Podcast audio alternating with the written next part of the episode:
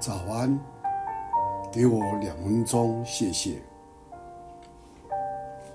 在诗篇十八篇三十一节到三十三节，除了我们的上帝，谁是磐石呢？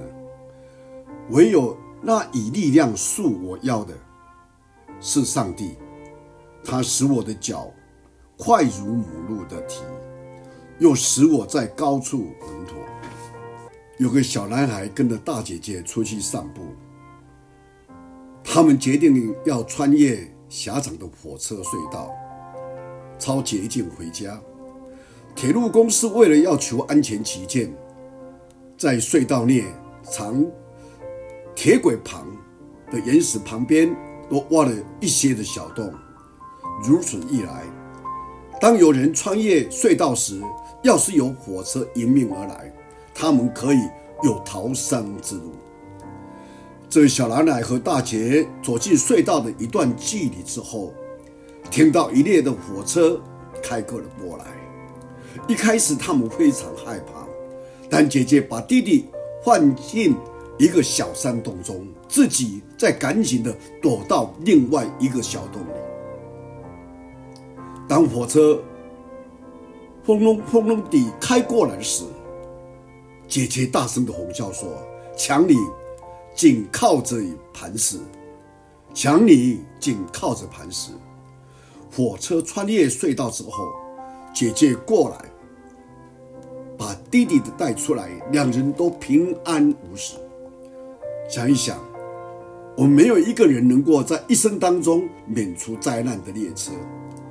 以及想要摧毁生命的伤害，面对想要把我们的生命搞得惨不忍睹的仇敌，耶稣告诉我们，可以有所选择。我们可以把我们的生命建立在属世的沙土上，也可以选择把自己的生命建立在耶稣基督和他永恒的应应许上面。无论我们所选的是哪一个。暴风雨都要来袭，但我们要建立在耶稣，建立在他的话语、永恒的真理上面，那我们将站立得住。我们无法不让狂风暴雨和逆流波涛来笼系着我们的生命，但当我们这些来时，我们却可以紧紧地攀在磐石上面的耶稣基督。我们可以躺躲在万古磐石之中，他是我们坚实的膀臂，是我们的救主。他大有能力，也乐意的把我们从各种的邪恶中释放出来。感谢神，他是我们的磐石，是我们的依靠。我们一起来祷告：耶稣基督，谢谢你，你曾经告诉我们说。我们一生的道路当中，我们有两种选择：要把我们建立在沙土的根基上，还是建立在耶稣基督你的磐石上面。